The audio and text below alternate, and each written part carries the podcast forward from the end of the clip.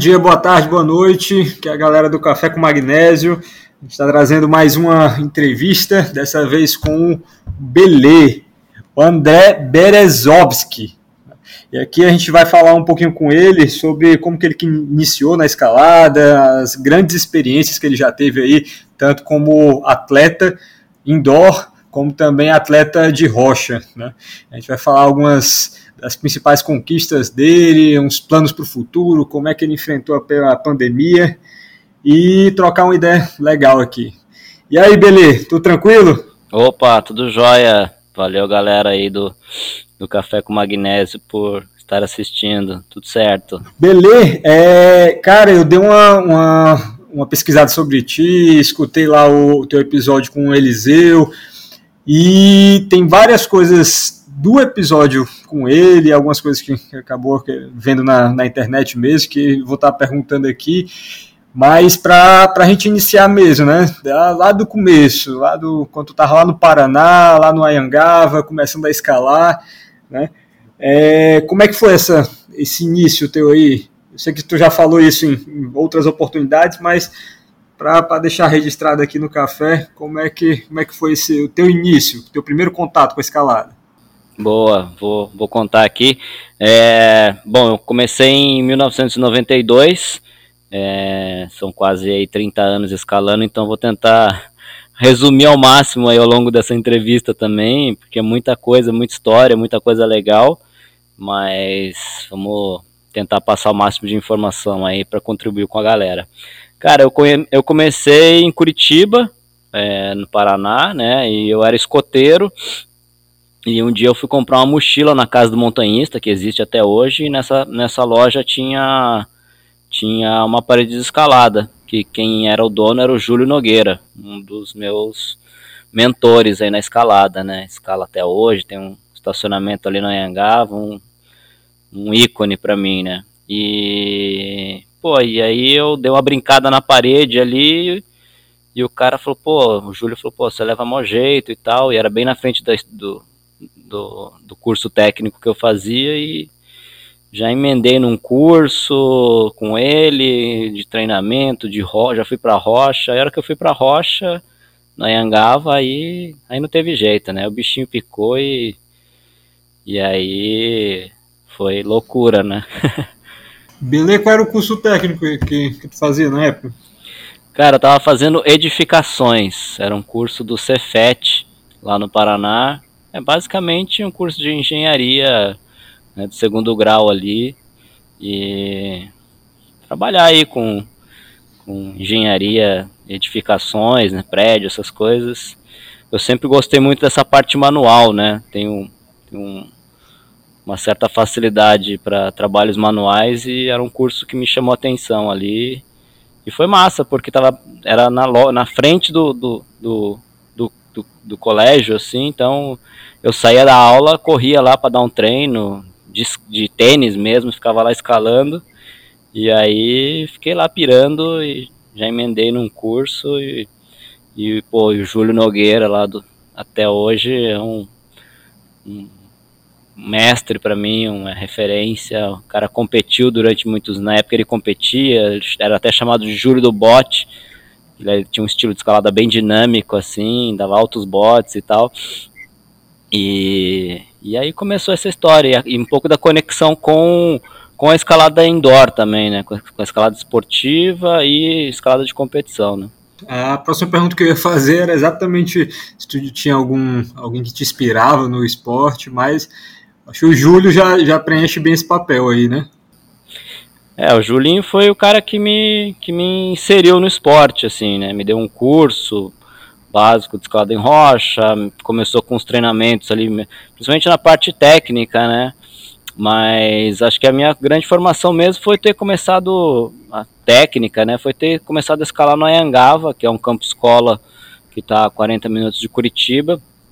E é um campo escola extremamente completo, assim, né? Desde muitas vias de aderência, ou seja, você tem que aprender ou sim ou sim a usar o pé, né, usar a sapatilha, confiar na sapatilha, movimentação super técnica, e numa fase que de transição ali com os escaladores que que estavam em alta, né, no, no cenário nacional, né, tanto em Rocha, era basicamente ali Paraná e Rio de Janeiro, tinha vários escaladores, Pito, Nativo, pô, uma galera que era que até hoje os caras são são referência aí, né? Mas como ídolo assim na época mesmo, eu eu comecei a escalar e frequentava o Clube Paranense de Montanhismo e lá tinha uma, uma paredinha.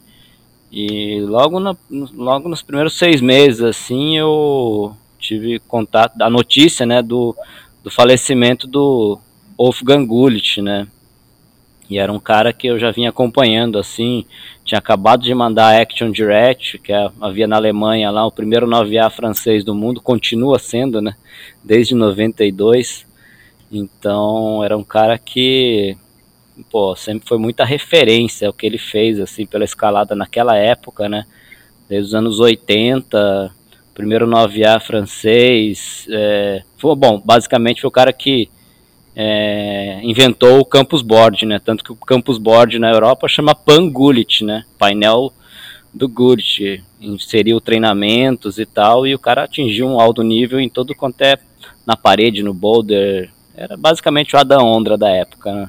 Esse foi um dos grandes ídolos, assim, na época. É, tu chegou a exercer esse curso que tu fez? Tu concluiu? Tu chegou a exercer alguma coisa? Estagiar na área? Qualquer coisa assim?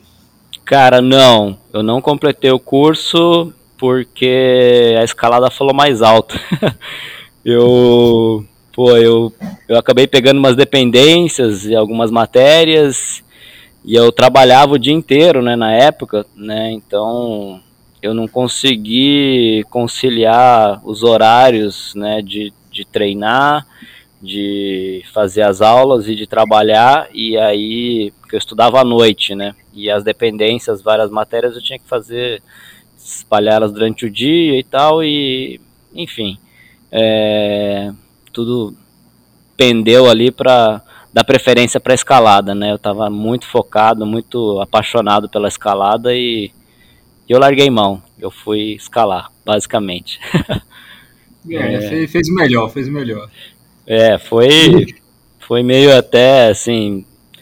É, não, não, não a contragosto, né? Mas é, eu, meus pais nunca se opuseram, né? De, de eu, de eu é, escalar ou seguir uma carreira e tal, mas realmente é, ficou aquela dúvida, putz, mas você vai querer ser escalador, você vai querer escalar? Meu pai sempre falava, putz, eu nunca vi, nunca vi essa profissão, né? Como é que é isso? E, e acho que foi essa dúvida dele que me incentivou a, a ser teimoso e, e seguir a carreira na escalada aí.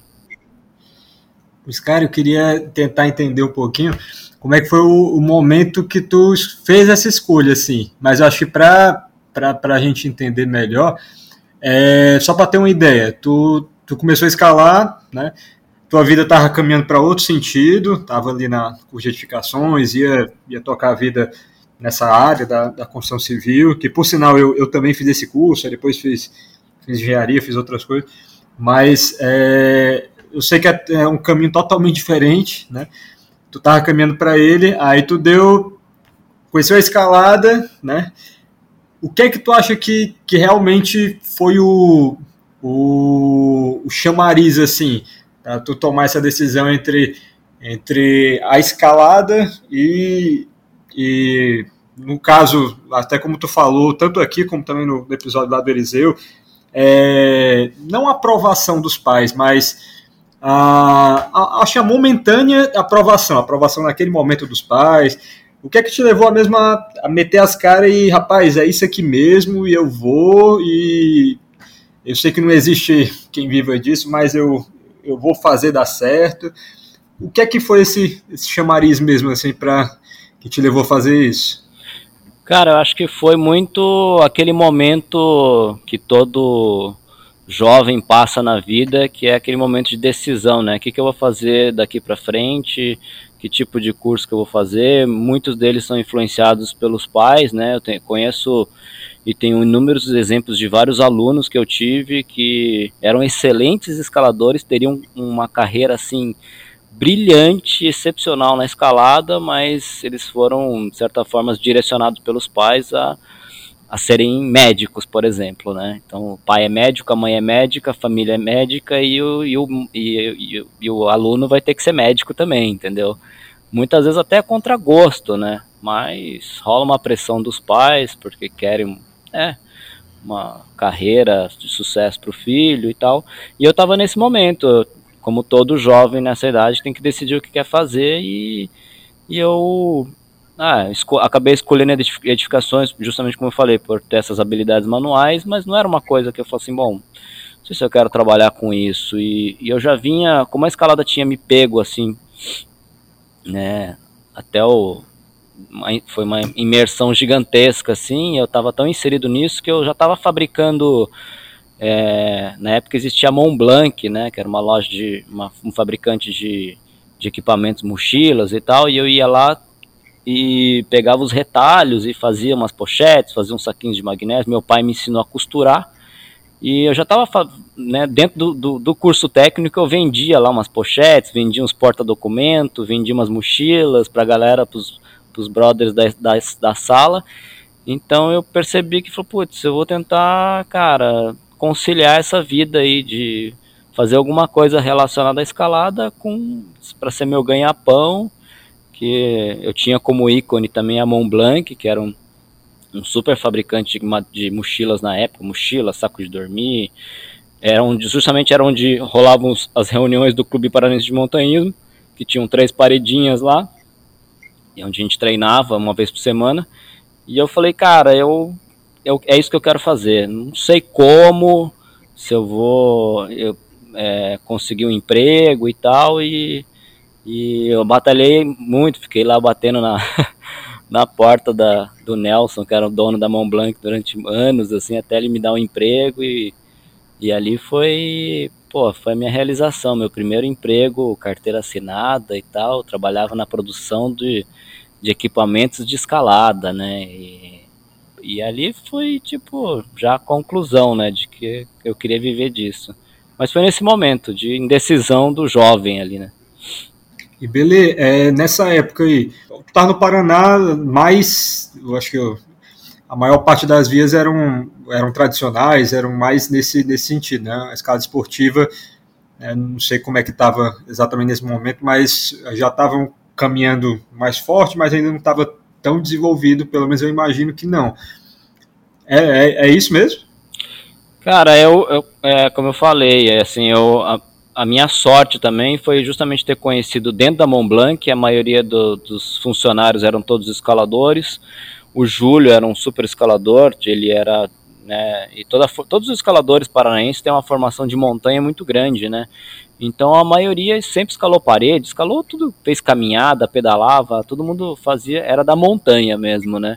E acho e eu, e eu como estava bem inserido nesse meio, fui para montanha, caminhei muito, fiz muita parede, escalei no Marumbi bastante, não tanto quanto gostaria, né? Porque eu já estava um pouco mais voltado para essa área esportiva e justamente porque eu peguei um momento ali de transição, né? Começou a aparecer o nativo, né? Uma galera começou a equipar algumas vias esportivas e eu até ajudei no Anhangava, né? Regrampear umas vias que é, hoje em dia a galera faz de boulder, mas a gente colocou umas chapas lá e, e viraram as primeiras vias esportivas e tal. O Anhangava em si, por, por ser um campo escola, ele já tinha uma, uma característica né, de de esportiva, assim, são paredes curtas e, e bem protegidas, né? Então foi meio que acontecendo, assim. Eu junto, acabei me aproximando do Nativo, que foi um cara que competiu, do Chicão, uma galera que estava inserida nas competições e, e aí acabei tendendo para esse lado, assim, né? Principalmente da competição. Né? Mas eu, a minha base foi montanha, né? Então, tanto que eu mudei para São Bento, Sapucaí, que justamente por isso, para ficar perto desse ambiente de montanha, né? Aí, quando tu começou ali para ir para as esportivas, como é que tu se sentia ali na, nas vias que já estavam comuns ali na, na região? Sentia que dava para ir sempre um, um pouquinho mais forte, alguma coisa assim, ou tu sentia que, em relação à graduação mesmo, Como é que tu acha que estava nesse começo teu? Tu... Cara, acho que eu nunca me apeguei muito ao lance do grau, assim, tinha como referência e tal, mas é, eu acho que, que a montanha te dá uma freada, assim, né? Acho que é, eu, a evolução foi muito natural e eu deixei ela acontecer principalmente porque eu sabia que eu já percebi desde o começo que a escalada era um esporte extremamente técnico, né? Então, de movimentação, de utilização dos pés, do corpo.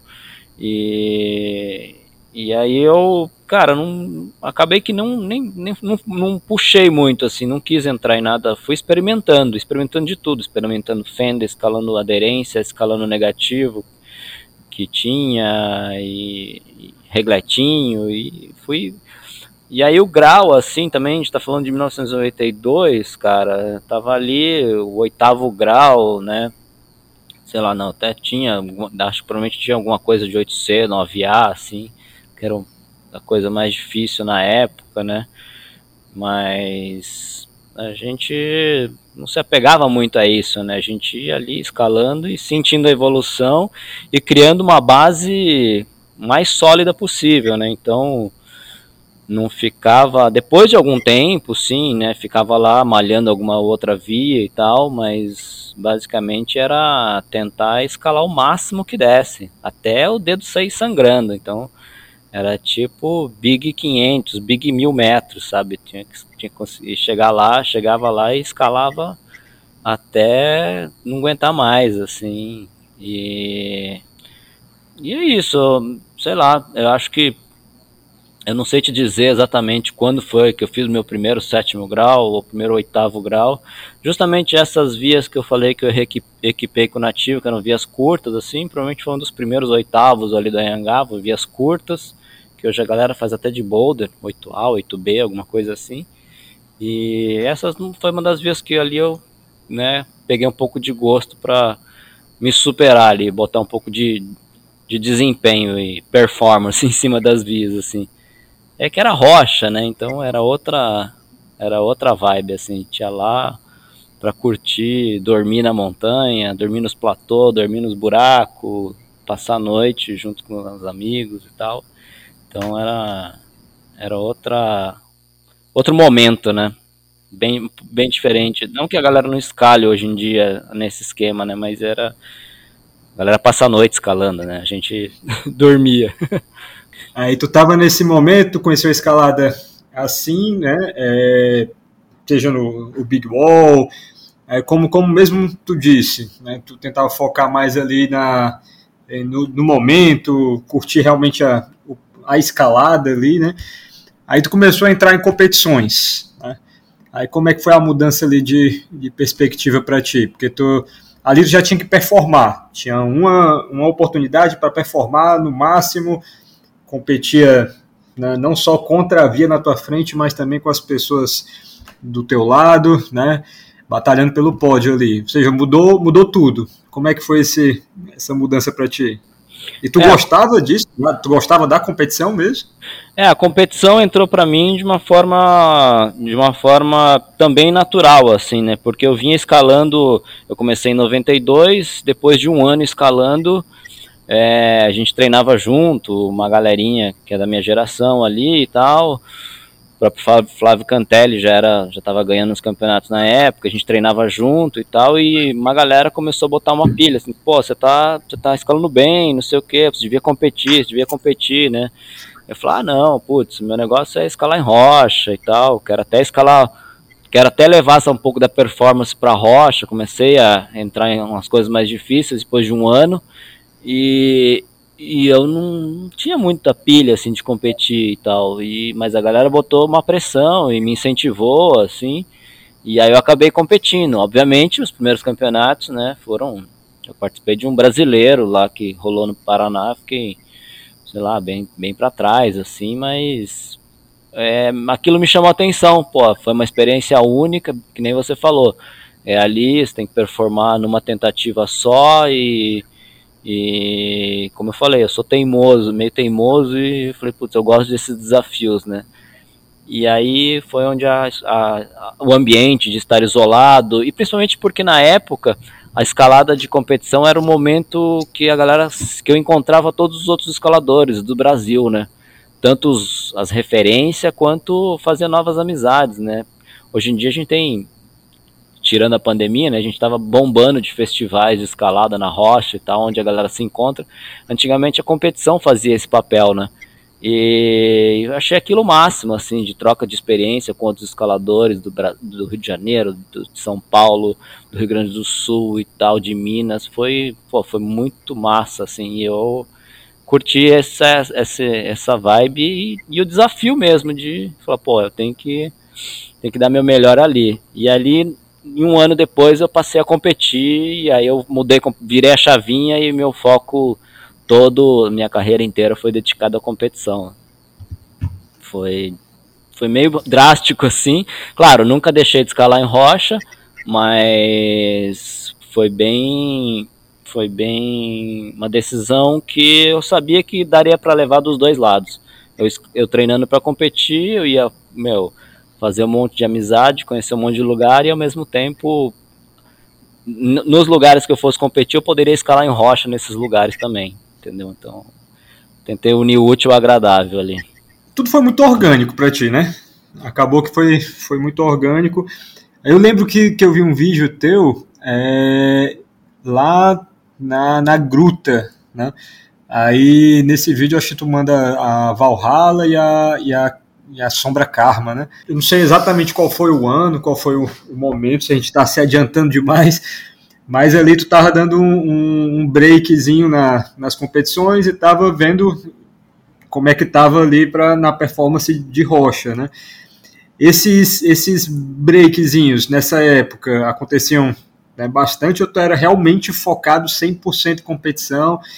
Rocha nunca, né? Como é que como é que era? Ou tu tinha metas de rocha? Ou tu realmente só ia só para para rocha para ver qual era? Como é que era? É, cara, até, até, vamos falar assim, até 99, digamos assim, comecei em 92. Uh, em 96 eu mudei para São Paulo, porque eu estava competindo direto e, e em 96, quando entrou a 90 graus, a galera de São Paulo disparou no cenário de competição. E eu falei, putz, já que eu, já que eu me dediquei a vida para viver da escalada e, pra, e pela escalada eu vou dar um jeito. Mudei lá para São Paulo, trabalhei, morei trabalhei dentro da 90 graus. E, e aí eu, eu, até esse momento eu sempre me dediquei a, a conciliar as duas coisas, tanto escalada em rocha, é, dividi bastante, assim, eu treinava, eu mais escalava em rocha, na verdade, do que escalava em rocha, caminhava do que treinava, assim. Eu treinava todos os dias, tal, era meio meio sagrado assim, mas não era o foco principal. Depois que eu mudei para São Paulo com ginásio e tal, depois eu passei a trabalhar na Casa de Pedra em 99. Aí a coisa mudou um pouco, assim, porque o negócio, as competições começaram a ficar mais sérias e tal. E aí mudou bastante o, essa visão. Em 2001, quando eu comecei a fazer um trabalho com o Romulo Bertuzzi, que é o, é o meu treinador aí e, e, mestre em relação a treinamento e, e, assuntos de escalada, ele, a gente daí aí mudou completamente o foco. Aí o foco foi competição e quando acabava a temporada eu ia final de ano ia para rocha e dava o, o máximo que eu, que eu podia. Esse, esse momento da gruta foi 2006 que foi justamente no final do ano, no final da temporada, já tinha participado do circuito inteiro do ano inteiro, tanto nos brasileiros quanto no, no, nos mundiais, e, e eu fui para tirar férias, né? Então foi, sei lá, foi novembro ou dezembro, alguma coisa assim. E é aquilo, a, putz, o, o treinamento que você faz durante o ano inteiro, tanto tanto físico como, como psicológico das competições te dá uma base excepcional para chegar no fim do ano e, e esmirilhar na rocha. E, e, o mais importante disso tudo acho que era motivação. Então, como eu me privava o ano inteiro de escalar em rocha, os treinamentos eram muito sérios, assim, né? Todo final de semana eu estava enfiado dentro do ginásio treinando e, ou competindo, ou viajando, então chegava no final do ano eu estava tipo, muito na pilha de escalar em rocha. E aí as vias caíam assim com muito mais facilidade do que se eu tivesse talvez treinando só para aquilo. Então foi uma das melhores experiências que eu tenho assim desse, de conciliar a escalada de competição, treinamento com a escalada em rocha. Né? Eu não, não sei se eu vou falar besteira agora, mas quando eu pesquiso sobre ti, o, o que eu vejo é, é que a, a, aquela ali, a, a, Karma, foi o grau mais alto que tu mandou de, de via esportiva. É verdade? Sim, sim, foi, foi a via mais alta.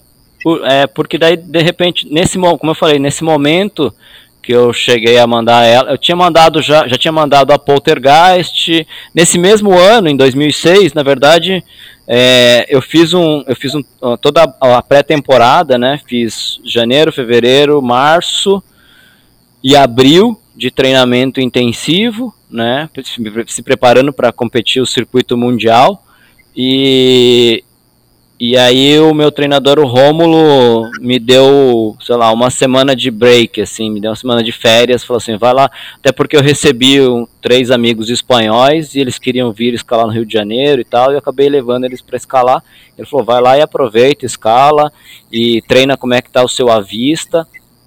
E, e foi muito massa, porque a gente foi para Barrinha e saiu a filé, acho que é filezão, se não me engano, que é um 9C, saiu à vista, a Vaca Louca saiu de um 10B, saiu de segunda tentativa. Então, tipo, foi uma foi a prova de que estava bem treinado, principalmente na vista, que é o importante para a competição, né? E daí no, nesse mesmo ano, no fim do ano, saiu a Valhalla, saiu saiu a, a Karma, que era um 10C. E o que acontece? Como meu foco sempre foi a competição, nunca deu muito tempo para para para focar em algum projeto na rocha, assim, né? Ou desenvolver, até porque na época não tinha nada muito mais forte que isso. Já existia uma. Embaixo da Valhalla existia um projeto do Vini, que acho que era um 11A, e ele veio mandar logo na sequência. Então não, não tinha via mais difícil que isso na época, entendeu? Ou tinha um 11A, algum projeto de 11A e tal no Rio. E, e aí, tipo, ficou por isso, assim. Continuei me dedicando às competições, depois eu passei a ser root setter e, e não foquei muito na. Como eu falei, para mim a escalada sempre foi muito. Eu escalei pô, porque eu curti demais a linha da. Era, era curtir a, a, linha, curtir a via, curtir o momento de estar ali de férias e, e a galera, e eu fui muito, sempre muito da, do momento, assim, né, de escalar pelo momento. A Polter, já tinha mandado a Poltergeist em, 90, em 2005, não lembro agora. Na verdade, eu abri a Poltergeist junto com o Helmut em, em 95, ele mandou em 96, acho que eu mandei em 99, alguma coisa assim. Que é uma das vias, como eu falei, uma das vias, para mim, uma das mais lindas, assim, né? independente de ter sido eu que abri com o Helmut, mas uma das vias mais incríveis ali do Cipó, opinião unânime, né? E eu sempre fui muito, fui muito pela linha, assim, né? Pela história da, da via e tal. Nunca me apeguei a, a performance tanto como quanto me apeguei para a competição. Cara, eu fui, eu fui pro Cipó, acho que mês passado. Aí o Alex Mendes é, tava, tava com ele lá, ele entrando na. Agora eu esqueci o nome que é uma, uma variante da Polter, né? que é por uma outra entrada. Né? E junta, junta um pouco antes do crux da Polter e continua reto. Né? Não, não lembro. Isso é, não, não é, é um, aí vira um 11A barra B, alguma coisa assim, né? Premonição, se não me engano. Premonição, pronto, exatamente. Premonição. É, vocês, aquela, é, também é de vocês, essa variante ou não? Não, essa variante eu não sei dizer exatamente agora quem que abriu. A gente só abriu a Polter, que foi uma história muito louca, assim, que foi a primeira vez que eu fui pro Cipó, já encontrei com o Helmut, com o Marcelinho, com a Mônica lá e e que era a galera do Rio e os caras falaram, vamos lá, vamos caçar uma via, ficamos rodando ali o Cipó inteiro. Todos esses lugares que tem essas vias novas no Cipó hoje, eu e o Helmut rodamos ali aqueles vales, aqueles labirintos do Cipó em 94, 95 a gente ficou rodando tudo ali para abrir um projetaço, assim, que seria um projeto do, do Cipó. que a gente já tava nessa vibe mais de performance, de competição, mas também levando isso pra rocha. E, e aí, no, putz, era, o acesso era muito difícil, as paredes eram muito sujas e tal, a gente acabou optando por subir ali pelas sombras e, e descer abrindo a polter. Então, foi muito legal, porque a gente, a gente, meu, se puxava nas agarras assim, tentava tirar uma das mãos, falou assim, ah, beleza, aqui dá para tentar costurar. E assim saiu a Potter, era um projeto extremamente futurista e, e, uma das vias, pô, muito mais, muito legais, uma das vias icônicas ali do Cipó, né? Mas era isso, sempre pensando na evolução da, da escalada, né? Cara, eu achei incrível, achei incrível a linha, o teu vídeo escalando ela também é, é incrível. Aí, quando tu, tu falou no comecinho agora do, da, da entrevista, né, da, da, do bate-papo aqui, tu disse que o, o teu ídolo era o Wolfgang Gullit, né? Aí, o que eu penso de ti é totalmente contrário ao, a ele, entendeu? Porque eu, eu penso em ti escalando a, a Polter, que é ali é um... Tem, tem a, a parte ali do, do Crux, é um, é um trabalho de pé incrível, né? É só só coisinha, a garrinha, movimentação, né? É bem bem técnica. Não que o Wolfgang não tenha técnica, cara monstruoso em todos os sentidos, mas que é um cara conhecido pela sua é, por movimentos dinâmicos, né? Que é o totalmente o contrário quando eu, eu penso em ti. Quando eu penso em ti, eu penso no tu, pronto, tô escalando lá a, a Valhalla, a, a Sombra, a Polter, que que a gente vendo vídeos de outros escaladores, por exemplo, o Felipe Rô mandou lá a, a Valhalla Flash. Cara, é, um, é uma escalada totalmente diferente da tua. Tu, tu fez todos os movimentos ali controlados, com os pés é, firmes, né, é, tentando usar a. diminuindo né, a dinamicidade ao, ao máximo, né, fazendo tudo o mais estático possível, controlado enquanto o Rô passou o carro ali com a, com a brutalidade dele, né? Com a força dele. Aí tu também tem o, tem o negócio do, do Belepad, né? Que é uma, uma, uma ferramenta para trabalho de pé, né? Que, que eu acho incrível, cara. Eu acho incrível a tua, tua técnica, e é como tu falou, né? O teu background é, é parede. Então tu teve esse desenvolvimento da técnica muito forte quando tu foi para a competição, para então para até escala de performance em via esportiva, tu acabava usando parte da técnica que tinha, tinha desenvolvido na parede, né? Que, que eu acho incrível, eu acho incrível realmente. É, que funciona mais ou menos assim. Quem é o competidor que ganha? É, basicamente é o cara que erra menos, entendeu? Uhum. Então, uhum. o cara que erra menos, ele automaticamente vai economizar energia. Numa competição de boulder, se ele errar uma vez, uma tentativa a mais ou a menos, custa um pódio. Né? Na escalada de via, uma, um, um erro, um gasto a mais de energia num pé ou numa mão, é, vai gerar um consumo que vai fazer falta lá no final né, da via. E isso foram aprendizados que eu fui é, prestando atenção e, e, desenvolvendo e trabalhando em cima disso ao longo desses anos. Quando eu passei a dar aula também na, na 90 graus, que principalmente das partes técnicas, ensinar né, as pessoas a, a, se movimentarem de forma mais eficiente, justamente para né, economizar energia, escalar de forma mais eficiente, é, o trabalho sempre começou de baixo, né? É, é basicamente, cara, fala assim, putz, a gente precisa de um de um carro que ele ande de forma estável, né? Não adianta você botar um motor monstruoso se ele não vai chegar do ponto A ao ponto B com estabilidade, né? Ele vai sair fora na curva ali, entendeu? Então, é, sempre foi esse, esse foco.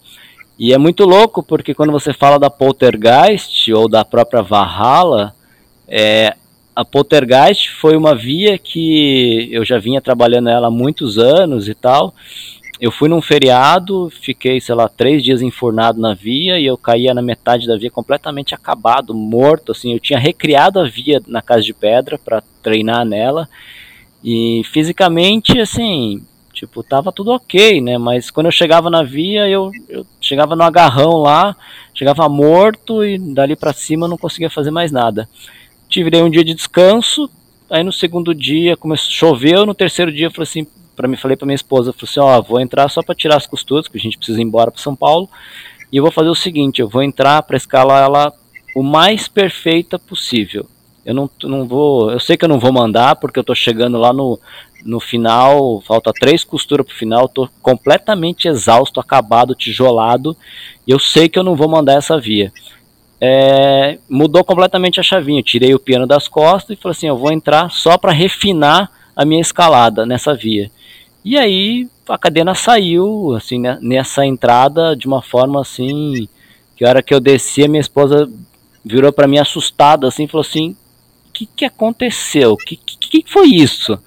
Ela falou assim, você parecia que estava escalando num quinto grau agora, né, perto da tentativa anterior, que ela sempre estava me dando segurança. Então é isso, quando você foca e minimiza os erros, mesmo na escalada em rocha, principalmente na competição, o resultado é iminente, né? Não tem, não tem como não, não dar bom, como diria, né? então, e isso você pode levar, levar, levar para qualquer ângulo, na verdade, seja um positivo, seja um vertical, um negativo, ou até mesmo um teto, né? Minimizar os erros e escalar com eficiência, né?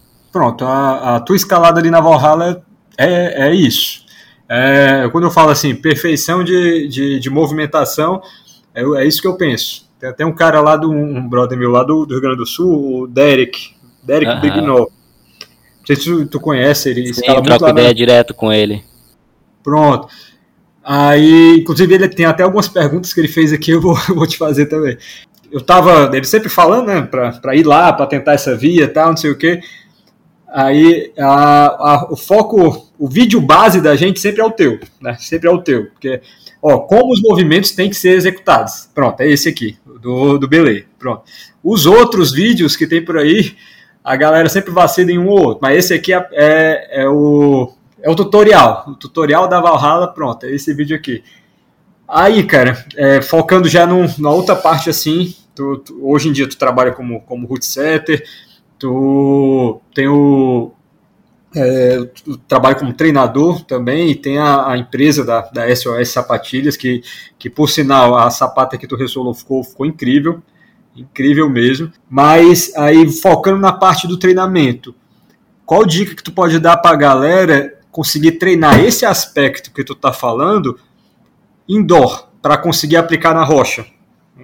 Que é, como é que tu acha que que o cara consegue treinar em dó, isso no, no caso no muro de boulder, que aqui no Brasil, felizmente são poucas uh, os, os muros que tem um, um top ou então uma guiada, né? Felizmente a, a grande maioria é, é, boulder. Aí como é que o cara treina no muro de boulder? Isso daí que tu, que tu falou para esportiva. É, eu acho que, bom, tem inúmeras ferramentas. Uma delas que eu desenvolvi na época do Dia Santo foi justamente recriar, como eu morava em São Paulo ainda, só que de final de semana eu recriei, tirei as medidas lá, né, milimétricas e tal, e recriei o boulder na casa de pedra, mesmo ângulo, mesmo tipo de agarra. Obviamente eu tenho a facilidade de ser root setter, ferramentas e tal, então isso me ajuda bastante. Mas qualquer um pode fazer isso ou pedir ajuda, comprar um root setter local, recriar um, um boulder ou um tipo de movimentação, né? Ah, é, eu treinava na época que eu competia, que eu treinava basicamente para para lead, né, que é dificuldade, eu, o grosso do treino até hoje ele era feito em travessia, né, onde você consegue um ganho ali é, muito grande, né, de intensidade, de movimentação, número de movimentos e tal. Então, é, basicamente é você definir bem o objetivo, né, é, estudar bem esse objetivo, pô, uma via, quantos movimentos são, que tipo de movimento que é, que tipo de agarra que é, qual a inclinação, e tentar transferir fielmente isso para o muro, né? É, nem sempre né, você tem uma parede que dá para fazer isso, mas é, o mínimo que você fizer, ah, pô, eu tô com dificuldade de na hora de costurar, é, tá, me, tá me queimando ali de puxar a corda e tal, eu tenho medo de costurar né? Então cria o ato de sair escalando com um pedaço de corda, mesmo na travessia, com umas chapeletas, umas costuras no meio da parede e, e costurar, transformar aquele ato de costurar em algo tão natural quanto qualquer outro tipo de movimento, né? É, e o tipo de movimento que eu vou exercer, né? né, durante, a, durante a escalada. Então, quando eu recriei o, o, o, dia santo na, na Casa de Pedra, em duas semanas foi o suficiente para mandar.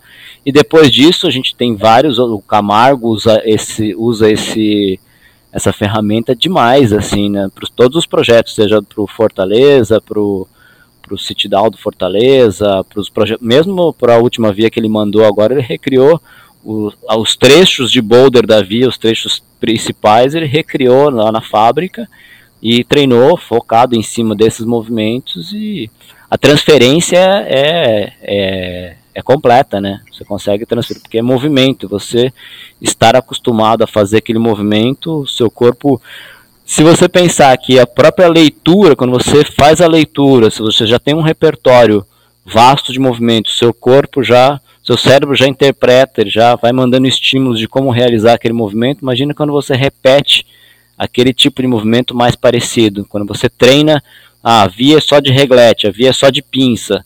Então vou treinar só pegada em pinça, via só de abaulado, vou fazer só movimentos de abaulado. Essa transferência é, é imediata, né? para o seu projeto.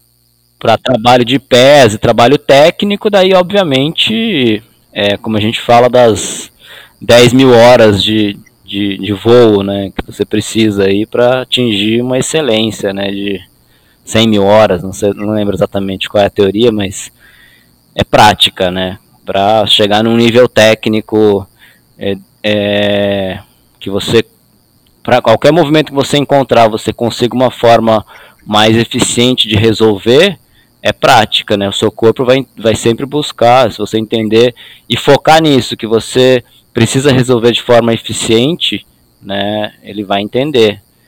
Então, a grande diferença está que hoje em dia, a, o que eu percebo é que é, muita gente deixa de, deixou de lado esses trabalhos técnicos, assim, né?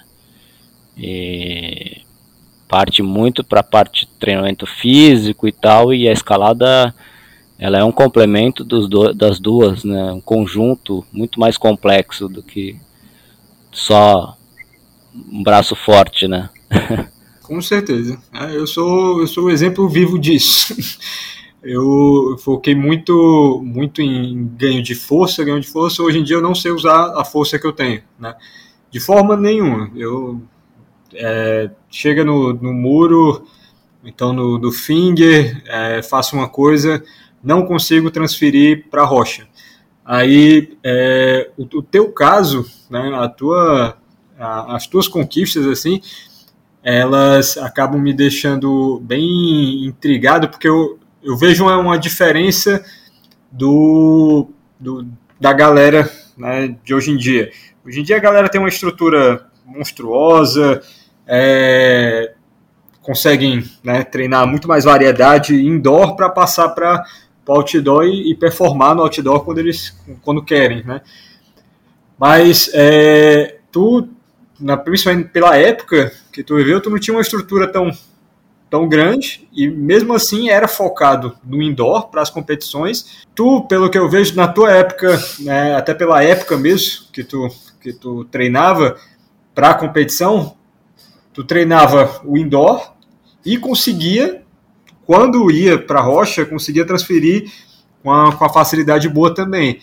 Aí a, tem essas ferramentas que tu disse, simulações e tal, mas também é, o teu avista era bom, né? Tu, tu, chegou a avistar, né, como tu disse aí, foi para Barrinha, avistou um 9C, teve algum, avistou várias coisas né, mais, mais duras assim, que não, não é um, uma simulação que ajudou nisso, foi porque realmente tu tinha um repertório grande de movimentação contigo, né?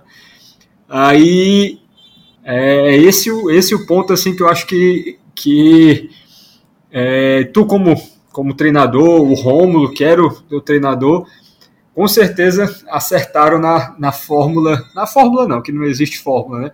Acertaram no, na, na forma de treinamento disso, né? Sim, é com, com certeza é isso. Com certeza é isso.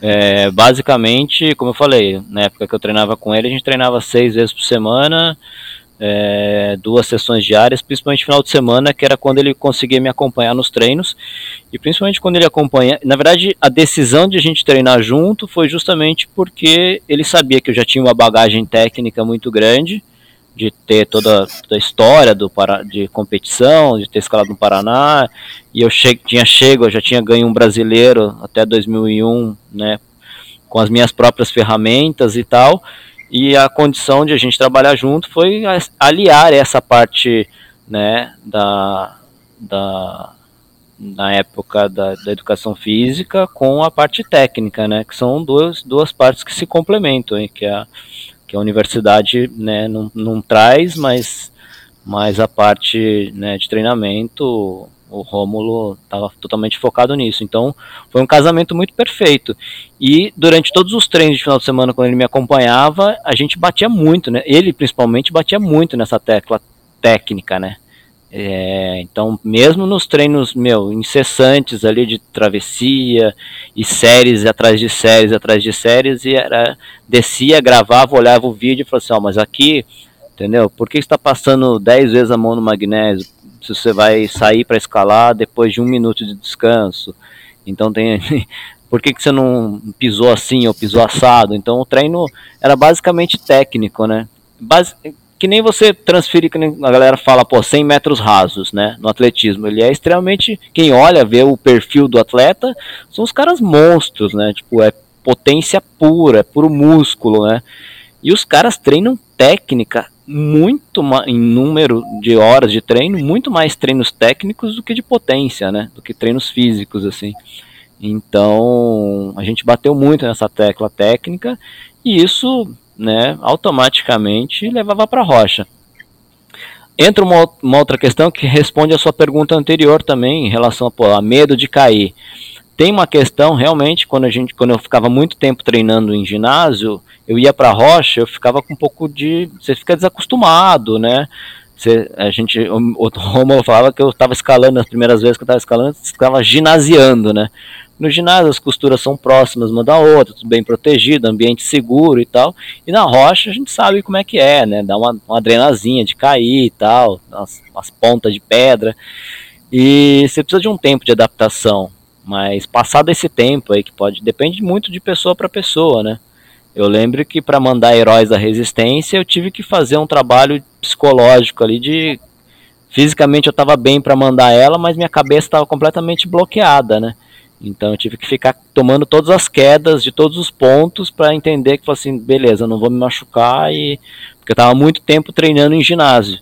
Então tem que ter um tempo de adaptação. Quando você vai fazer uma trip, você precisa de uma semaninha, de, varia muito de pessoa para pessoa, né? Mas tem que ter um tempo de adaptação assim para conseguir fazer essa transferência de forma eficiente, né? Mas a gente sempre bateu muito nessa tecla técnica. Muito, muito, muito. E acho que ela Entendi. dá muito resultado, assim, né? Basicamente, é como falar, assim, como eu falei do carro, né? A gente precisa montar um carro, um chassi com uma suspensão, com um pneu é, que seja capaz de chegar ao ponto A, sair do ponto A e chegar no ponto B da forma mais eficiente possível. E depois você vai complementando com, com motor, né, ganhando mais motor, vai fazendo ajuste de um pneu melhor, uma suspensão melhor, mas você tem que primeiro conseguir ser eficiente naquele percurso, né? Que é, é sair e chegar onde você quer de uma maneira mínima e eficiente, entendeu? Tanto que no auge do meu, um pouco antes de passar para a semifinal do mundial, a gente fez um trabalho muito forte de trabalho físico e tal, porque era momento na época do, dos mundiais era isso, né? As vias muito longas, potente e tal. Então a gente fez um trabalho muito intenso de potência. Eu cheguei, teve um evento na Casa de Pedra que eu cheguei a fazer 17 barras com o braço, por exemplo. E quando eu chegava para junto, a gente ficava sempre muito junto com a seleção espanhola e contava isso para eles, pro Ramon Júlia, pro Pátio Subiaga, o Pedro Marinho, os caras falavam, e aí chegava lá e eu não passava para semifinal e não passava para semifinal, e assim, os caras ficavam indignados, e assim, cara, como que você faz 17 barras com, com, uma, com um braço e não consegue passar para semifinal? E uh, quando a gente consegui, quando eu consegui passar foi justamente no momento que, tipo assim, eu estava completamente com a cabeça livre, estava com o corpo bem treinado e deixei deixei a escalada simplesmente fluir assim, né? Então, você vê que as, as duas coisas têm que andar muito juntas assim. Mas aí, nesse momento do que tu estava treinando e que, que rolou a passagem para a semifinal, é, tu ainda estava fazendo as, as 17 barras com o braço? Cara, fazia, fazia, assim, é, já não era mais um fator limitante, não era isso que estava me impedindo de, de passar para a semifinal, era justamente é, deixar o corpo fazer o que ele já sabia, né, há mil anos. Mas a cobrança de estar lá, pô, tá gastando uma puta grana, né, do bolso, né, ir lá e competir, só tem uma chance, uma via só, né? E não é que nem hoje, que você tem duas vias em flash e tal. Talvez hoje o sistema seria mais. Talvez me desse melhor, mas era uma chance só, então a pressão era muito grande. Aquilo botava um, um piano de cauda nas minhas costas, assim. Tinha todo o treinamento, compromisso com o Rômulo do treinamento que era, era muito intenso, né? E, e toda uma perspectiva assim, né, do, do, cenário nacional também. E chegava lá e não conseguia, né? E aí um dia que eu consegui desligar essa chave e falar assim, putz, tô, tô tranquilo, já tô há um tempo aqui na Europa, já tô já fiz o que eu tinha que fazer, agora o que vier é lucro. Já tava meio meio até com vontade de vir embora para casa e tal. E fui lá, aqueci mais ou menos, escalei de calçadinho, pra você ter uma ideia, escalei bem, bem desencanado assim. E foi uma escalada assim que, tipo, é completamente diferente. Até postei esses dias uns trechos, que foi na época, foi justamente no dia que eu, o Cezinha e o Camargo passamos para semifinal e, e foi uma escalada completamente diferente, totalmente solta, é, muito diferente da escala, escalada travada, como você falou, chega nos, nos movimentos, você tem a força e você quer usar aquela, aquela força toda e te atrapalha no fim das contas, né? E mais a pressão psicológica, enfim, aconteceu de uma maneira suave. Entendi. É, pois é, chegar nesse, nesse momento que acho que é o, é o complicado, né? É chegar na zona, né? No, no flow, né? que eu não sei se era exatamente isso, esse flow, né? O, o momento que tu tá, tá se referindo, mas isso daí na, na, chegar nesse momento da escalada que é o que é o punk, principalmente quando hoje em dia, né? É, como a gente até falou aqui, a gente se foca muito mais em desenvolver o físico do que o, o a técnica, tudo isso.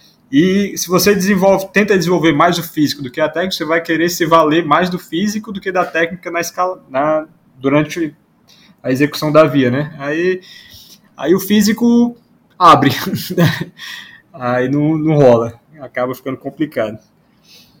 Mas, cara, beleza, o tem umas perguntas aqui da galera que tinha mandado lá no, no café. A primeira aqui é se tu consegue viver hoje 100% de escalada e com trabalhos relacionados a ela, né? O SOS Sapatilha, como o Root Setter, coisas assim. Ou se tu segue com um plano B, fazendo alguma coisa por fora, sem relacionamento com, com a escalada nenhum. É, não, hoje todo o meu sustento ele vem de serviços 100%, 150% relacionados à escalada. É, é uma coisa até é, é, assim, quando a gente fala de, quando eu falei de ídolos lá no começo, né, é, falei do Wolfgang Gulich, mas eu tenho como ídolos, por exemplo, Camargo, Cezinha, o Ed, o Eliseu, sabe? Toda essa galera que conseguiu, de certa forma. O Ed e o Eliseu ainda são. Os caras põem mão na massa bastante que nem eu, assim. Mas, por exemplo, o Cezinha e o Camargo, que conseguiram chegar num nível que eu sempre lutei. Então, eu sempre tentei ser um atleta de competição. Então, mesmo na época que eu competi, que eu fui para o Mundial, era tudo do bolso, eu trabalhava, eu tinha meu emprego fixo na Casa de Pedra, eu dava aula, era root setter, então eu tinha um compromisso e tinha que encontrar dois turnos aí para treinar, nem que esses turnos fossem até as 4 horas da manhã. E hoje, e eu tentei durante muitos anos ser atleta profissional, né? Só treinar para poder competir. Então, hoje eu vejo, tipo, um Camargo, Cezinha, chegaram nesse nível, pô, eu tiro o chapéu, né? Assim como influenciei eles um dia, hoje, meu, fico feliz da vida que eles conseguiram chegar nesse nível. O Rô, toda essa galera da seleção que está aí nesse esquema hoje em dia. Quando eu percebi que eu não ia conseguir ser um atleta mesmo, até porque atleta, a vida de atleta ela tem uma vida, né, ela tem um prazo de validade aí, eu já comecei a justamente dar tiro para tudo quanto é lado. A gente, eu falo que meu, eu virei uma AK-47, né, cara, dispara tudo quanto é tiro, o mais rápido possível e vamos tentando ver o que, que dá certo. E aí eu fui me cercando de todos os trabalhos, né? Tanto da ressola quanto da aula de ser root setter, shaper, fazer crash pad. Como eu falei, a minha base foi sentar na máquina lá, meu pai me ensinou a costurar e habilidades manuais sempre não me faltaram. E fui me cercando disso porque eu sabia que lá na frente isso poderia me garantir, garantir meu, meu, minha aposentadoria, né? Então, pô, hoje sim, eu vivo 100% da, da escalada, de todos os serviços relacionados à escalada. Então, desde o ginásio, que agora virou clube aqui em São Bento, as ressolas, os crash pads, as aulas, os, os trabalhos como root montagem de parede, é aquela coisa, é correria, né? É doideira, mas é, não faço outra coisa a não ser trabalhos relacionados à escalada. E é o que garante meu, é o que vai garantir minha aposentadoria, provavelmente. Show de bola. Cara, mais um aqui. É... Qual, exatamente como está escrito, vou ler. Qual a do cabelo? A do cabelo? Pô, acho que é da geração mesmo, né? É, na época, Curitiba, todos os escaladores eram cabeludos, muito do, de curtir os anos 70 aí do rock and roll, né? E sei lá, é, ficou, né? Ficou aí. A minha esposa não me deixa cortar também. Virou uma marca registrada também, né? Então, não sei. Às vezes dá trabalho, às vezes dá vontade de cortar, mas já virou uma, já não me vejo mais sem, sem o cabelo comprido, né? O teu cabelo é maior do que o dela? Cara, depende, eu vou largando, às vezes fica maior que o dela, mas ela fica mais brava porque eu não cuido e o cabelo fica mais eu não fica mais mais bem cuidado assim, fica fica bonitinho e tal, e a mulherada fica de cara, assim. o cabelo é, fica bom, né, véio? E, enfim, é. Sei lá, é minha, minha marca registrada, assim, também não me vejo de cabelo curto, mas. Foi uma influência da geração, da, da, da década, né? Cara, aí tem, tem uma pergunta que foram duas pessoas que fizeram. Foi o, o, o, Lucas e o, e o Derek mesmo, né? Que é dica de técnica para escalador iniciante. Né? Acho que a gente já falou bastante sobre isso. É mais se tu tiver alguma, alguma outra dica aí para passar para iniciante, focado em iniciante. É, como eu falei, eu, durante a pandemia agora eu desenvolvi aquele trabalho, aquela travessia de pés, que é uma coisa que ninguém faz, né? Ninguém dá foco nos pés. Então, fazer um trabalho de ter um trabalho de pés eficiente, pensa que a escalada ela começa no pé, né? Por mais que você ponha a mão na parede, mas você vai precisar do pé para te dar sustentação, né? Então o, foco nos pés é muito importante. É através dos pés que você vai gerar a transferência para as suas pernas, que você vai gerar a transferência para o seu quadril, centro de gravidade e, por fim, os braços. Vai gerar a economia dos braços. Então, é, pés, pernas, quadril e, e principalmente é, repertório de movimento de se encaixar o máximo possível na parede de forma eficiente foi o que fez a minha escalada ser, como você disse, eficiente, né? E é o que eu vejo que falta bastante hoje em dia. inclusive estou pretendendo voltar a dar umas aulas em São Paulo, porque eu vejo uma carência muito grande dessa parte, ou as clínicas aqui em São Bento, e, e focar em movimento, em eficiência de movimento. Um movimento bem executado, é, ele vai ser muito mais eficiente do que 10 barras, entendeu? Entendi. Não, acho que isso aí respondeu pra galera. E Cara, é a galera perguntando sobre perrengues e situações engraçadas aí, seja na, na competição ou então na rocha. Tem alguma que tu acha que, vai dar umas, umas risadas boas pra negada aí? Cara, perrengue, eu sou um cara muito. muito cauteloso, assim, né? Então, não gosto de solar, não gosto de eu seguro um pouco a onda de fazer parede, porque, como eu falei, como eu competia muito, eu, tipo, não queria me machucar e tal. E mas não tem muito perrengue, não tem, assim, sei lá, talvez uma vez que eu fui escalar na, lá em Caiobá e você tem que fazer uma travessia pelo mar, quando a maré tá baixa, assim, você atravessa por um canal de pedras, assim, andando no seco.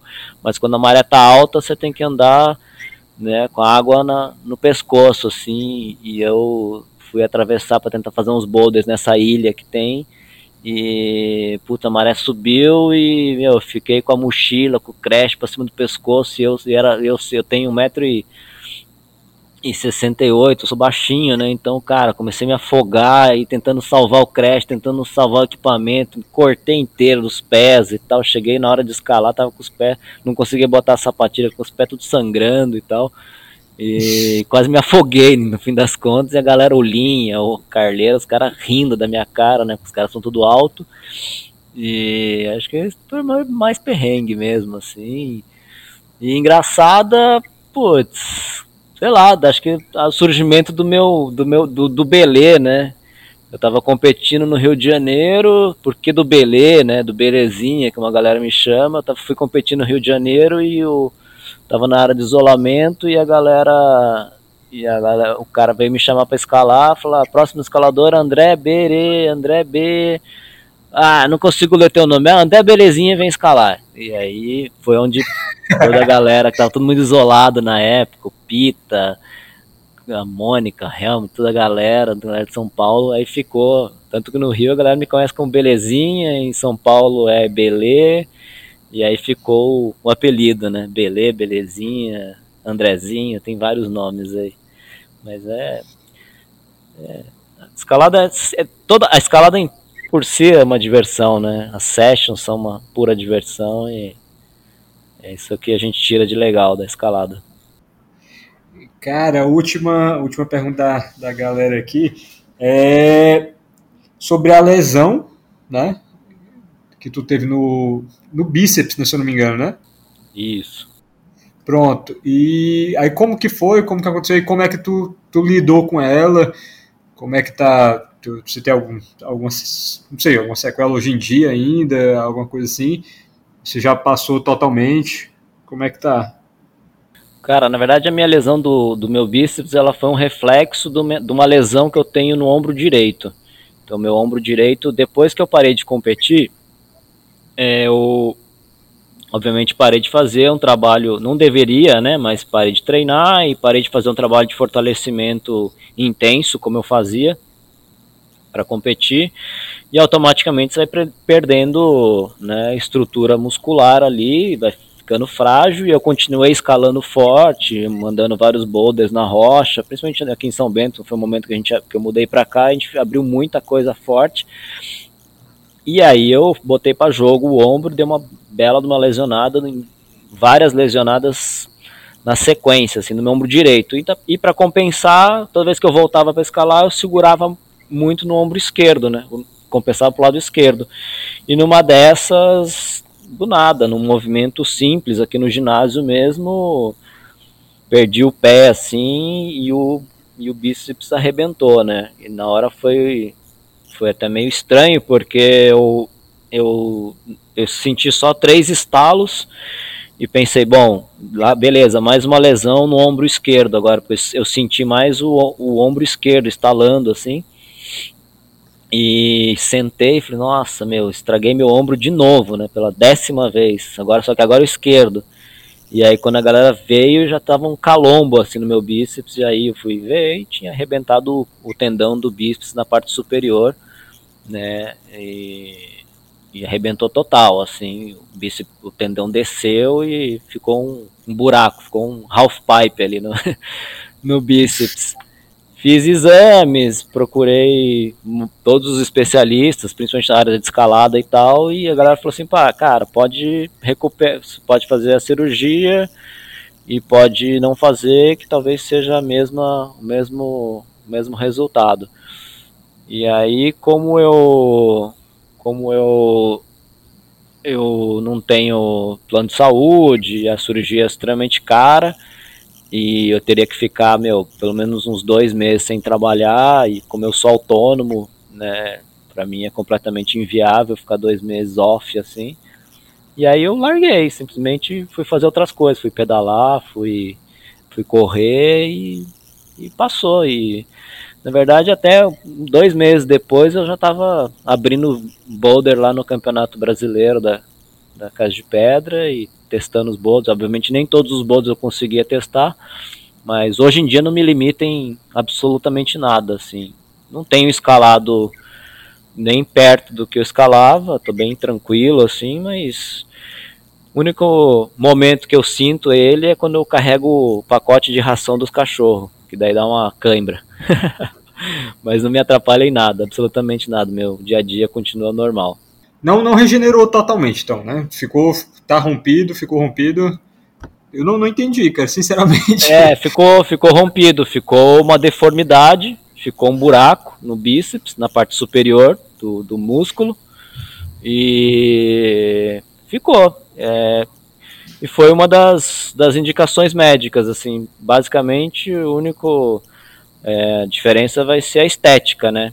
E como eu não estou nem um pouco preocupado com a estética, não sou não sou bodybuilding, né? Então, é, paciência. Eu deixei lá e, e não me atrapalha em nada, absolutamente nada. Assim, tá funcionando, eu escalo, consigo escalar normalmente.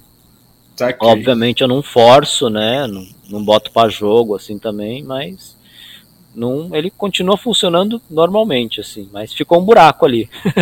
ficou uma, um half pipe, como eu falo, né? Como uma cavidade. Cara, mas assim, a puxada, força mesmo, as lendárias 17 barras de um braço, isso daí não, não rola, né? Não rola de jeito nenhum com esse, com esse braço esquerdo.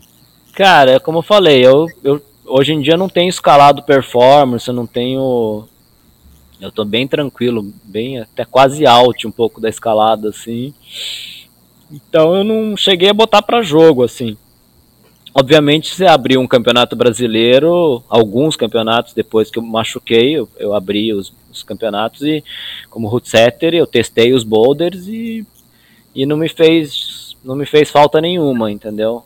Mas obviamente, okay. se eu fizer um teste muito específico assim de, de isometria, é, ou ficar tentar puxar uma barra, com certeza até porque eu nem, nem tenho mais idade para isso, né? Tô com 44, então nem, nem, nem me atrevo mais a puxar uma barra com o braço, mas provavelmente ele aí provavelmente ele vai dar uma chiada assim, né? Com uhum. certeza. Mas no, no dia a dia de escalada, escalada tranquila, não me atrapalha absolutamente nada. Beleza, o, o dia santo foi, foi bem antes disso, né? Ou não? Cara, o Dia Santo foi, foi até antes de eu mudar para São Bento. Foi em 2000 e eu mudei para São Bento em 2009, foi em 2000 e 2008 que a gente mandou o Dia Santo. O Dia Santo esse, é Esse foi o mais hard, o boulder mais hard que tu já mandou? Cara, assim, foi eu acho que foi o que eu levei mais tempo, que eu me dediquei mais ali, porque eu fiquei trabalhando ele numa época que era chuva pra caramba, eu morava em São, São Paulo ainda, vinha só de final de semana, às vezes só a cada 15 dias, 20 dias, e, e tinha que trabalhar a base, também tinha que ficar dar um trampo na base, descobrir os movimentos e tal. O Boulder andou mesmo quando juntou o Pardal lá e começou a trabalhar o Boulder junto comigo, e a gente desvendou os movimentos, aí conseguimos mandar. Mas era um boulder que putz, a gente já passava nele, era um setor de escalada que tinha aqui, que a gente passava por ele, olhava e falava assim, nossa, isso aqui é impossível. E um dia eu me encarnei lá, comecei a limpar, escovar as agarras e tal, e comecei a tentar e, e sei lá, seis meses depois saiu. Mas foi o boulder que eu mais trabalhei, assim, como eu falei, tive que recriar os movimentos na casa de pedra e tal. Mas depois disso teve, teve pô, os bacanas, SDS lá em, em Ubatuba, que é um V13 né, super confirmado, 70 e tal aqui em São Bento. Não, teve vários V13 assim que eu, que eu mandei, principalmente aqui em São Bento e Ubatuba, né? A mesma coisa acontece, aconteceu nos boulders como nas vias. Também nunca cheguei a focar e dedicar, falar, vou mandar um projeto, um V14, ou uma coisa mais hard também. Até porque, como eu falei, na época não tinha. Mesmo hoje que tem, é, não sei, é, meu, meu dia a dia não me permite também, né? Correria e tal, ir lá e ficar focado só nisso. E nem tenho muitas pretensões também, né? De ficar prefiro escalar muito mais coisas tranquilas, umas sessions com a galera, do que ficar focado num boulder só. Mas não, saiu vários boulders difíceis. Abrimos muita coisa forte, principalmente aqui em São Bento, tem muito boulder aqui é na faixa de V12 e V13 que até hoje não tem repetição, por exemplo, né? E cara, hoje em dia, né, qual é a, a tua filosofia assim para escalada? Que, como é que tu enxerga a escalada? mudou a perspectiva, né? Como tu falou, hoje tu quer muito mais escalar coisas fáceis, um acesso com a galera, que eu acho que voltou um pouco pro, pro que era a escalada para ti lá no começo, né? Quando tu começou lá no Yangava, que curtia mais a, a montanha, ia todo final de semana para lá e encarnava, né? ficava dormindo em qualquer canto, até como tu falou lá no, no podcast com o Eliseu. Acho voltou mais um pouco para essa para essa vibe, né? Mas o como é que tu define essa essa vibe tu agora nesse momento atual da tua vida em relação à escalada? É, cara, acho que não dá para dizer que fechou um ciclo, por exemplo, porque a gente está sempre caçando coisa nova para fazer, mas digamos que, pô, eu eu além de, de me satisfazer, assim, de fazer tudo o que eu gostaria de ter feito, tanto na escalada em rocha, fui super feliz, tanto em boulder quanto em via, quanto em parede. Nas competições eu atingi o objetivo que eu queria, né? Além disso, depois de ter passado uma semifinal, passar para uma final exigiria um trabalho, um suporte que era impossível para a época, né? De ser um atleta profissional, até pela idade também já começava a ficar meio, meio tarde. E o meu foco passou a ser, meu, prestar serviços para a comunidade. Então, por exemplo, a Ressola, eu consegui conciliar, né, que seja um serviço que atende o mercado nacional, que é, pô, sapatilhas no Brasil, né, além de difícil de chegar, é caro, né, gasta, o tipo de roça que a gente tem aqui no Brasil gasta muito, então a gente precisa ter esse serviço. Então, desenvolver esse serviço foi uma uma forma de retribuir a escalada, para a comunidade da escalada, tudo que a escalada me deu, assim, né? E trabalhar, ser atleta, levar o nome do Brasil nos sul-americanos, nos campeonatos Norte Face do Chile, botar sempre o Brasil no pódio lá, levar para a semifinal, para os mundiais. Depois disso, passar, trazer essa experiência que eu vivi lá fora como root setter, né? toda essa experiência. Depois eu trabalhei com a, com a BE, no ano, final do ano passado eu saí, por conta de muito trabalho aqui, então pô, a gente vai sempre buscando o trabalho que eu faço com as crianças aqui, o trabalho de base com as crianças, projetos sociais. É sempre um perrengue, mas, cara, é, a filosofia é sempre prestar o melhor serviço para a comunidade, assim, porque eu acho que a escalada nacional é muito diferente do que da realidade mundial, né? Tudo lá fora é muito mais fácil, muito mais estruturado. Só quem viveu já foi para fora para entender como é que a escalada lá funciona e aqui é tudo muito nas custas, né? Então, é, minha filosofia é isso: prestar serviços à comunidade, retribuir tudo que a escalada me deu de bom, assim, que foi um estilo de vida, é meu ganha-pão e e é isso. E escalar junto com a galera hoje me faz reforçar como você falou, tipo, é, pô, é um estilo de escalada que, que ainda é super eficiente, né? Então, quando eu junto com a galera aqui, eu vou para rocha com a galera, eu tento ajudar ao máximo, principalmente os mais novos, a né, focar nessa parte de escalar com eficiência e é muito legal, né? Então é isso, é contribuição para a comunidade né? e tentar fazer o impossível. o maior, qual é esse impossível para ti? Cara, eu não, não sei, eu achava que o impossível na época era passar para uma semifinal, por exemplo, né? Hoje eu acho que é, é transformar a escalada e já está acontecendo em algo como era, como é lá fora, né? Uma coisa tão cultural quanto é o futebol aqui. A gente tem pô, uma população gigantesca, né? E dessa galera, dessa, dessa população, com certeza dá para surgir grandes nomes da escalada, né? Assim como já surgiu aí.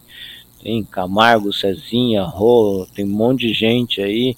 Janine, tem um monte de escaladores que representam o Brasil, Thaís, entendeu? Então, é, sei lá, é, transformar a escalada em algo bem comum, tão comum quanto o futebol, né? É difícil, porque é uma outra infraestrutura, mas não é impossível, né? A gente consegue garimpar bons talentos, assim. O país é gigantesco, né? Entendi, beleza. Show de bola, cara. Cara, a gente passou aqui, tá, tá com um pouco mais de uma hora, né? Aí tem uma pergunta que eu sempre gosto de fazer para todo mundo, que é a pergunta para fechar, para fechar assim o, o, episódio, né? Aí é sobre o que que tu se sente grato ultimamente, principalmente numa época tanto tantas dificuldades, tanto sofrimento mundial, mas com certeza é bom a gente refletir um pouquinho nisso, né? As coisas que a gente se sente grato. Aí deixar esse, essa bomba para tu responder aí, pelo que que tu se sente grato hoje em dia. E também tu, aí tu pode fazer tuas, tuas considerações, quiser dar, dar, dar teus canais aí para comunicação, para quem quiser saber mais sobre ti, qualquer coisa. Né? Tem, sei que tem um Instagram lá do, do SOS, né? Aí deixar tua mensagem pra galera aí, o espaço tá aberto. Massa.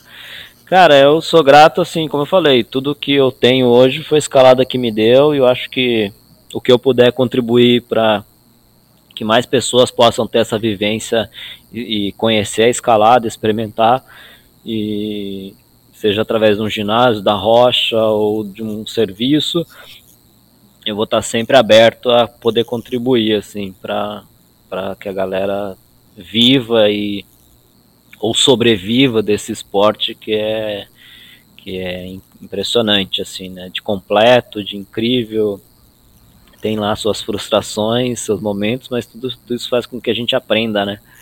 E isso, isso, tipo, ser grato também que é, agradecer a todo mundo que meu, continua lutando pela escalada no Brasil, os fabricantes, né? A galera que trampa com escalada sabe o quão difícil que é.